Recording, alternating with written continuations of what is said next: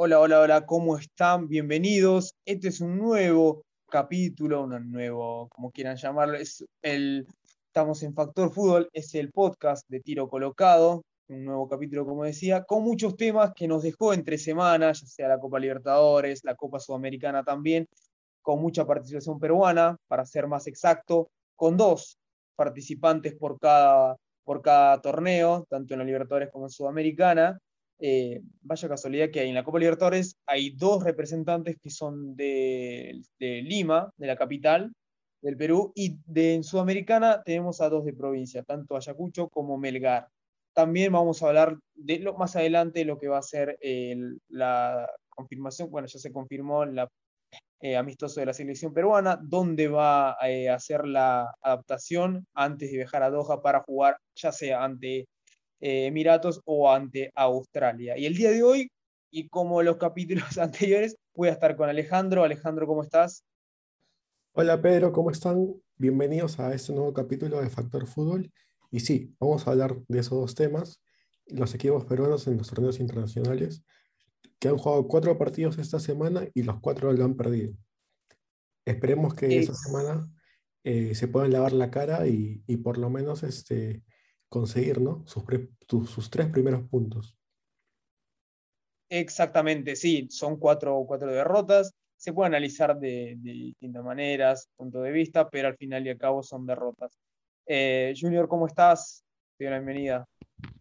Hola Pedro, Alejandro, amigos de Factor Fútbol, el podcast de tiro colocado, una nueva edición con unos temas interesantes. Primero, los representantes peruanos en la Copa Libertadores, nos va mal, cuatro partidos, cuatro derrotas, y si nos remontamos antes de la actualidad, tendríamos que recordar los partidos de César Vallejo con Olimpia de Paraguay, que también fueron dos derrotas, y también lo de Universitario con Barcelona de Ecuador, también dos derrotas. Estamos pasándola muy mal en lo que son los torneos internacionales, tanto Libertadores como Sudamericana, y se viene una semana muy complicada, visitas muy difíciles, ya, ya lo vamos a ir hablando largo y tendido, y la buena noticia para el fútbol peruano en general es que Perú está latente, está pendiente con su partido de repechaje, ya sea contra Australia o Emiratos Árabes, para definir uno de los tres eh, últimos cupos que quedan para el Mundial de Qatar 2022 y vamos a estar eh, hablando eh, en extenso sobre estos temas con más detalle. Exactamente. Bueno, vamos a arrancar rápidamente con lo que es la Copa Libertadores, el torneo más importante de Sudamérica y de América, mejor dicho, con los dos, los dos representantes peruanos, Cristal y Alianza. El martes arrancó eh, con la derrota de, Cristal 2 a 0 ante Flamengo, el último finalista. Alejandro, ¿qué te dejó? Hay muchas sensaciones ¿no? del partido, eh, hay punto de vista de que, bueno, se perdió como siempre, hay un pasaje donde se jugó bien, no sé cómo lo viste vos. Sí, Cristal, bueno, hizo un buen partido a mi parecer. Mejoró mucho a lo que mostró la edición pasada ante Sao Paulo, también rival brasileño, cayó 3 a 0 aquella vez en el Estadio Nacional. Y bueno, lamentablemente no tuvo la compañía de su público por un problema político externo al club. Y también sufrió la ausencia de Yotun, que es, me parece, su jugador de mayor jerarquía, ¿no? Entonces, a él lo va a recuperar para el partido ante la U Católica de Chile en el Estadio San Carlos de Apoquindo este martes 12 de abril. Y me parece que ese, el equipo cruzado también viene de, de quedar derrotado en el torneo chileno, en el Campeonato Nacional de Chile. Entonces, no viene atravesando también un buen momento. Yo creo que es la oportunidad ideal para que los rimenses puedan rescatar puntos de visitante, ¿no? Eh, el día martes. Exactamente, también eh, es verdad, como decís. Eh, a ver, enfocándonos bien en, en, el partido contra Flamengo, no fue un buen inicio el partido en sí, en líneas generales, eh, para mí también, a ver, buenas sensaciones en el sentido que hay jugadores, siento yo, que si se podría, se puede armar un mejor equipo, más que nada la defensa, los dos laterales, fue el de los más flojos, eh, porque después Persiliza a lo que podía, creo yo, 6 puntos, 7 puntos jugó. Eh, después lo mismo que Christopher. Ávila, que generalmente en el torneo local tiene de 5 partidos, juega bien 2 y 3 juega mal. Tuvo un partido bastante aceptable. Eh, ¿Y qué hacemos con John Jairo Mosquera? Pero no hay 9, es, es lo que preocupa, no hay 9. Es lo que, porque eh, Percy Lisa es un reconvertido 9, es un convertido 9, no es 9, es un jugador que jugaba de, de, eh, podríamos decir, de win, ya sea de 11 o de 7, eh, fue convertido en 9 por el físico que tiene, más, más un 9 clásico, ¿no? Si recordamos, no sé, antes, no sé, como un maestro, por poner ejemplos de 9 así grandotes, que bueno, se trajo al colombiano Mosquera, que hasta ahora nada de nada. No ata ni desata este colombiano eh, John Jairo Mosquera, ¿no? Que, es, que fue pedido expreso del técnico Roberto.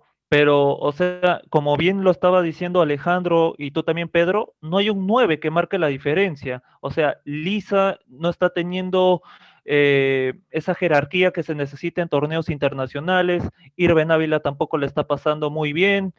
Christopher González diluyó mucho su juego. Eh, también Horacio Calcaterra no está pasando por un buen momento futbolístico, tanto en Cristal como en la selección. Hay jugadores en Sporting Cristal que están con un nivel mucho más bajo que de lo que se estaba terminando el año pasado, ¿no? Donde a principios sí era un equipo compacto, sólido, pero ya con el transcurrir de los meses, de las fechas, ha ido decayendo hasta un nivel muy bajo de lo que se tiene pensado con Roberto Mosquera. Exactamente, es verdad. Creo que eso es en líneas generales, ¿no? Porque el mediocampo también me parece que le va a dar otra cosa. Esperemos y se dé cuenta eh, de una vez por todas el técnico de Sporting Cristal que sin un 5 de marca no podés jugar a nivel internacional y competir, porque si pones a un jugador como Tábara, que recién está volviendo a tener minutos, y sacás, porque seguramente va a pasar eso en un futuro porque va a, va a querer jugar con Tábara, con YouTube, con Calcaterra y con Christopher también. Ah, de marca y no tenés ninguno. De marca posicional 5 no hay. Entonces creo que Castillo es el único que, puede hacer y lo hace muy bien. Pese a que no tuvo un buen partido, también es verdad eso, no tuvo un buen partido, pero es el 5 creo yo que, que le podría, eh, dentro de todo, salvarle las cosas cuando, cuando la está pasando mal. Y más ahora, como dijo eh, Alejandro, tiene una visita. A ver, eh, en la previa es complicado, siempre de visita para cualquier equipo peruano, siempre, siempre va a ser complicado, pero como decía, viene de una derrota, no viene, entre comillas, del todo bien, y capaz es el momento, ¿no? De, que podría hacer algo. Y el día miércoles, pasando al otro equipo representante de Libertadores, Alianza, que de mi punto de vista no dejó tan mala la sensación del partido, en general lo que hizo, lo planteó creo bien, no sé qué, opinas Alejandro, creo que lo planteó a lo que tiene bien. Sí, es más, estuvo muy cerca de, empatarlo, ¿no? De llevarse un punto ante, ante, el equipo de River. Y bueno, sí, no hizo mal las cosas. Yo creo que mereció un poco más el cuadro blanquiazul pero este, River es un plantel de jerarquía, un equipo con buenas individualidades y con un gol de Matías Suárez se quedó con los tres puntos y, bueno, eh, esto también alargó ¿no? la mala racha del cuadro de Carlos Bustos en, la Copa Libertadores. Ya son varios partidos que, que no ha podido ganar y ahora va a tener que visitar al cacique, a un club el cual este, le tiene mucho cariño por, lo que le apoyó, ya sabemos todos, este, luego del accidente de Fokker, y va a tener que, visitar al, cuadro Albo, donde hay un peruano que es Gabriel Costa, y que viene de dos, de, dos victorias, perdón, de, perdón, viene de ganar de, a Fortaleza la semana pasada y de perder contra Unión Española el día de hoy 2 a 1 por el Campeonato Nacional de Chile dos realidades distintas en Libertadores. El partido que perdió Católica acá en Córdoba en el Mario Alberto Kempes con Talleres, que yo escucho mucho, como siempre, el de que Talleres es un equipo que es ganable y no es así. Más de local es un equipo que complica mucho, incluso me atrevo a decir, es el único en acá en Argentina que eh, le, dentro de todo le hace partido a River. Es el único que le, terminó perdiendo 2 a 1 por la mínima o terminó ganándole. Porque es un equipo muy fuerte, tiene un nuevo técnico, no está ya el cacique Medina, el uruguayo, pero tiene un equipo ya consolidado, tiene una defensa que viene y ya va varios años jugando, entonces también ayuda muchísimo. Eh, va a ser muy difícil ahora la, visita, de, en este caso de Cristal, a Católica y de Alianza a Colo Colo, que a lo que vimos, a lo que está diciendo, creo que es más complicado si hay, que elegir un rival entre Católica y Colo Colo. Es no el más débil, pero el más factible es Católica, ¿no? Creo que Alianza la tiene más complicada, pero bueno, así como lo supo plantear ante River, eh, Bustos, creo yo tiene esta posibilidad también de plantear nuevamente de la misma manera, viendo las armas que tiene y bueno, también lo, positivo que, sacó del partido en River pueda mejorar porque no todos fueron malos, ¿no, Junior? No todo fue malo. Eh, obviamente el resultado no fue lo esperado, pero hay cosas positivas que se puede sacar.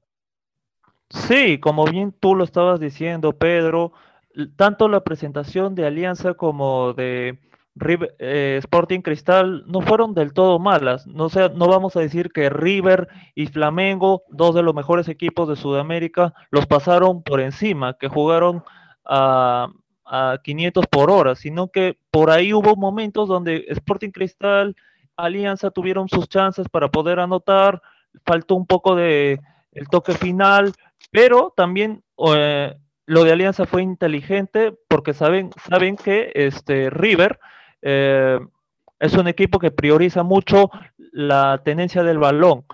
Hay que estar muy atento a la marca. Pasó precisamente el gol de Matías Suárez sacando de un lateral una distracción para poder, para poder anotarle el conjunto de Alianza. Así que, bueno, Franco Armani por algo también es uno de los mejores porteros que tiene aquí el fútbol argentino y a nivel sudamericano. Es un portero de selección y bueno, también estuvo atento las veces que se necesitó. Y lo de Sporting Cristal, bueno, también va a tener que enfrentar a un duro rival y que bueno, esperemos de una vez un triunfo un triunfo en esta Copa Libertadores, ¿no? Que nos está arrojando un saldo totalmente negativo. Totalmente, y es verdad, son dos partidos muy complicados, tanto para Alianza como para Cristal, pero bueno, eh, son dos partidos también dentro de todo, me parece que se le puede eh, sacar un punto a ambos equipos chilenos.